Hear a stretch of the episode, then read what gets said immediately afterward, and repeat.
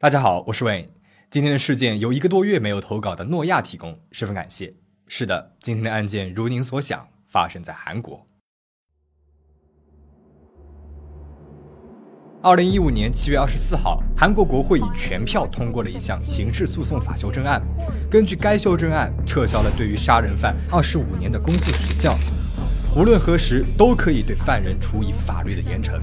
而推动这一项法案通过的是一起极其残忍且留下了永久疑问的未结事件——大邱幼童硫酸袭击案。今天我们就来讲一讲这起事件。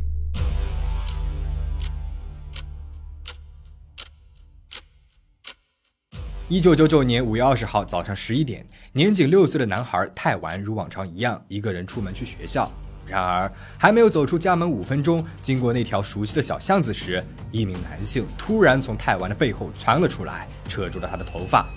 小泰丸痛苦地张大了嘴巴。这个时候，一股刺痛、滚烫的液体从他的头上流进了嘴巴里面，流到了全身。泰丸不知道的是，他所叫不出名字的这滚烫液体是高浓度硫酸，具有极高的腐蚀性，对人体有着致命的伤害。被浇了一身硫酸的他，全身约有百分之四十五的地方三度烧伤，双眼失明，口腔食道也被深度腐蚀。即使是发育完全的成年人，也很难够承受住如此致命的伤害。医生判断他的生存率只有百分之五。年幼的泰完在病床上痛苦地挣扎了四十九天之后，最终因为败血症去世。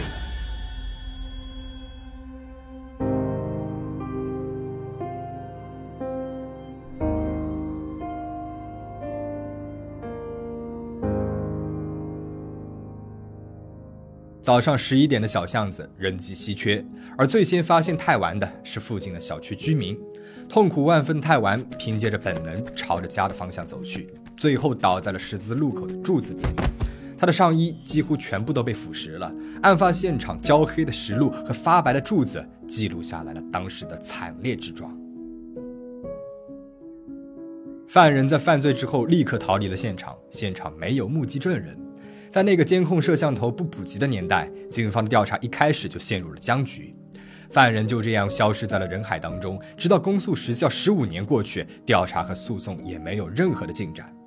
太完案就这样成为了一个未解的死案。这究竟是一起无差别的路人恐怖袭击事件，还是有针对性的杀人未遂事件呢？一个六岁的孩童究竟是得罪了谁，才会遭遇如此残忍的对待呢？没有犯人不代表没有嫌疑人，恰恰相反，受害者泰完生前的录音里面留下了许多重要的信息和证据。从他的嘴里面多次重复性的提到了一个嫌疑人物——炸鸡大叔。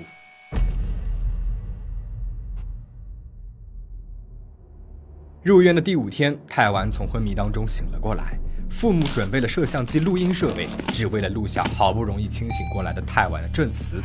泰完的口腔严重腐蚀，每说一句话就无比的费劲痛苦。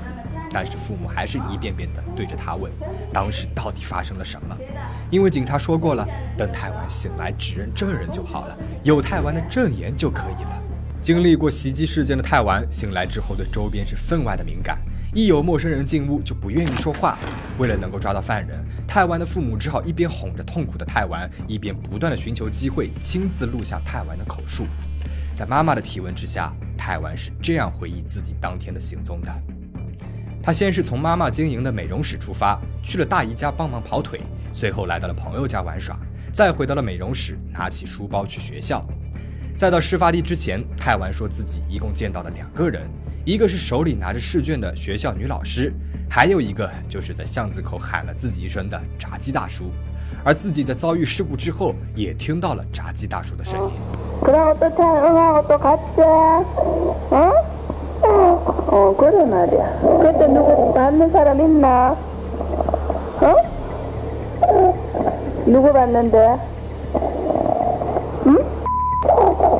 按理说，从泰丸口里面说出了这样的人物，应该立刻开始对这位炸鸡大叔展开搜查才是，但当时警方却将泰丸的证言。一票否决了，原因竟然只是因为一个物品——黑色塑料袋。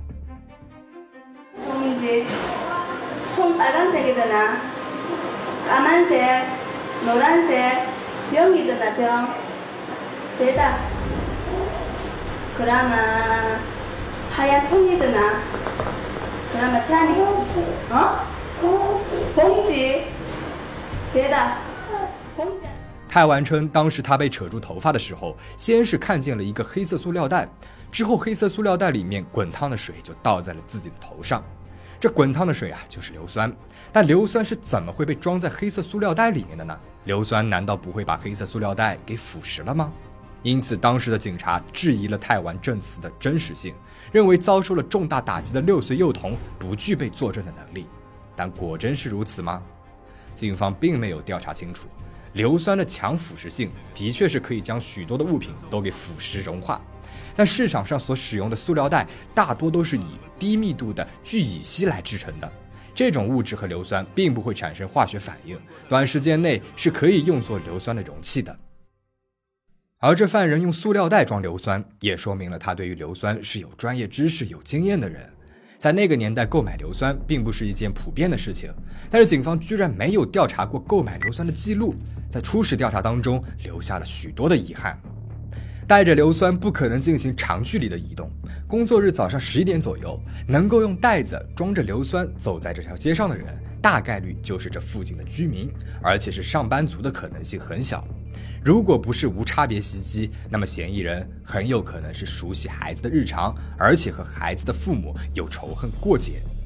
而泰完所提到的炸鸡大叔李某就有以上的特点。李某在泰完家对面开了一家炸鸡店，平时呢就和泰完一家有过来往。出事不久之前，李某的财政状况出现了一些问题。他曾经四处和邻居们借钱，甚至还跪了下来求泰完父母借钱，但是遭到了他们的多次拒绝。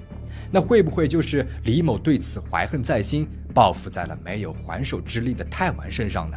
但是李某否认了自己的嫌疑，他称自己当时并没有在巷子里面，也没有见过泰完。当天他一直待在店里面处理足球同好会的账本。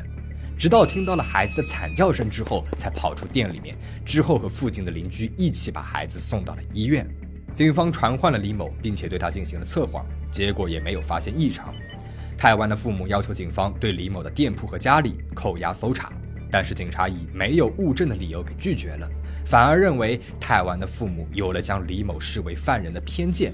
泰湾的证言也有可能存在父母的诱导，于是不再采纳泰湾证言当中的证据。那么，通过了测谎的炸鸡大叔李某，真的没有任何值得怀疑的部分，只是被心急找到犯人的父母给冤枉了吗？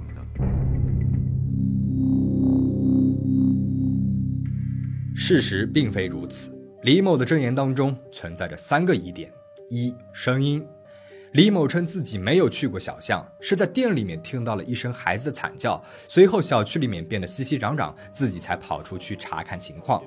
但是附近的居民却说根本就没有听到太晚的惨叫。第一个发现太晚的邻居是看到有一个小孩捂着脸坐在了电线杆旁边，上前查看的时候才发现出了事儿，更别说是离事发店有一定距离的炸鸡店了。韩国的一个节目组在最极端的条件之下，测试了在事发地点到最终地的五个地点发出一定分贝时，炸鸡店的内部是否能够听到声音。但即使是调到了孩子能够发出的最大八十分贝，顶多在炸鸡店门口检测到微弱的音频。如果真的如李某所说，他是在拉上了帘子的店里面专心处理账务，那么能够听到声响的可能性就更小了。二方向，李某说是从炸鸡店直接前往了发现太晚的电线杆前面的，但是在现场的另外一位居民却对此提出了质疑。他分明看到李某不是从小巷的侧边方向跑过来的，而是从小巷的正对面过来的。李某的轨迹很难说是从店铺方向跑来的，反而更像是从小巷的另外一头绕了一圈回到了十字路口。但是李某称自己呢是不小心跑过了电线杆，才会给目击证人一种从正对面的方向跑过来的错觉。但是电线杆路口并不复杂，一眼就可以看完。李某说不小心跑过头，多少有一点难以说服人了。三鞋子上残留的硫酸，根据泰完的证言，当时的硫酸犯人离他很近，从黑色塑料袋里面所倒出来的硫酸，大概率也会溅到犯人身上，至少是鞋子上。硫酸并不是日常生活当中轻易能够接触到的物品。案件过去四个月之后，警方在泰完家人的强烈要求下，将李某的衣物、鞋子送去了科学检验所。而李某的鞋子上果真是检测出来了残留的硫酸物质。但最终，这份明确的证物却无法作为证据使用，因为警察在打包物证的时候，竟然将衣服和鞋子混在了一起，造成了证物的污染。而李某当天曾经帮忙带着泰完去了医院，那么就不能够排除在这个过程当中衣物沾到了泰完身上硫酸的可能性。而更让人怀疑的是，李某的下半身也存在着烧伤的痕迹。那有没有可能是在作案的过程当中被硫酸不小心给溅到了呢？但是这一点调查出来的时候，已经离案件过去了三个月的时间，已经无法证实这些伤口是不是由于硫酸造成的了。如果警察在案发后的第一时间就将李某的衣物和伤口进行检验的话，也许案件会有更多的进展。就这样，虽然泰完父母极度的怀疑这位炸鸡大叔，但是由于没有客观的物证和证言，泰完案的调查随着时间的流逝沉到了箱底。但是泰完的父母却日日夜夜没能够忘记和泰完许下的约定，一定会抓住坏人，让他受到惩罚。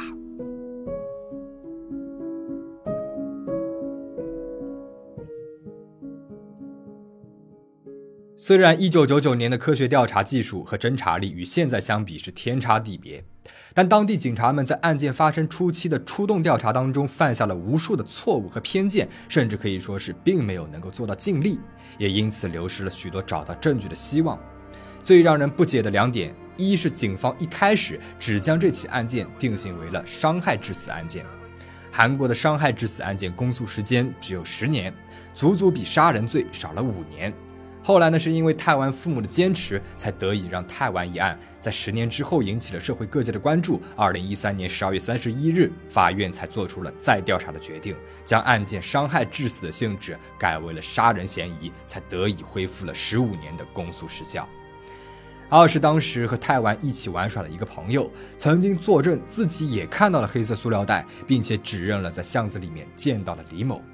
但是由于朋友是听觉残疾人，无法正常通过语言来表达，因此警方认为他的智力发育有问题，并且没有将他的证言作为证据。十四年之后，当节目组再次找到了这位昔日玩伴的时候，他已经没有了六岁那一天的回忆了。如果当初警察能够邀请专家来对这位听力障碍的玩伴进行调查的话，会不会挖掘到更有价值的线索呢？그렇기 때문에 배가 진그 얘기하는 거 피해 얘기하는 걸 갖다가 우리가 인정하기가 좀 힘들어. 但是这一切都没有结果了。即使泰完父母和对本案极度关心的一个节目组付出了极大的努力，邀请到了十二名专家对当年泰完留下的三百分钟的证言进行分析，还拿到了证实泰完证言是出于自发和本体记忆的可能性极高、参考价值很高的报告书，但是终究警方还是不为所动。 当年的警察们都退休了，而现役警察们也没有人敢承担这个话题度极高却没有剩下任何物证、公诉时效只剩下几个月的案子。在该案件公诉时效结束四天之前，即二零一五年的七月四号，泰湾的父母提出了裁定申请，但是被驳回了。裁定申请呢，是指不服检方不提起公诉的决定，要求将案件直接提交法院的申请。泰完的父母在裁定申请被驳回后提出了抗诉，但是后来又被韩国大法院给驳回。至此，泰完案在二零一五年七月三十一号被终结。但是不幸中的万幸，泰完一案在韩国社会上引起了极大的影响力，民众们为年仅六岁就遭受如此凶案的泰完惋惜，也为韩国法律的局限而愤怒。6살 김태환 군이 황산 테러로 숨졌습니다. 태환이 법안이 본회의를 통과하면 6살이던 태환이에게 미궁에 빠졌던 2002년 살인사건 범인이 잡혔습니다.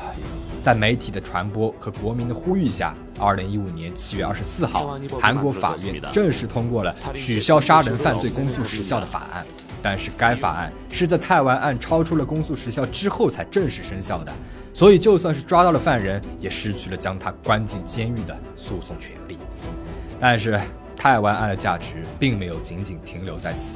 因为泰湾案的影响而促成的杀人犯罪公诉时效的取消，也让韩国警察厅重新的意识到了调查长期未结案件的必要性，并且对二百七十三起案件进行了重新调查。其中有七起案件，如底石江女高中生杀人事件、耀村十字路口的士司机杀人案件等许多长期未结案件的破案和成功判刑，也都受益于泰玩法。那么事件到这边就讲完了。泰完灿烂的笑容永远的停留在了1999年六岁的模样。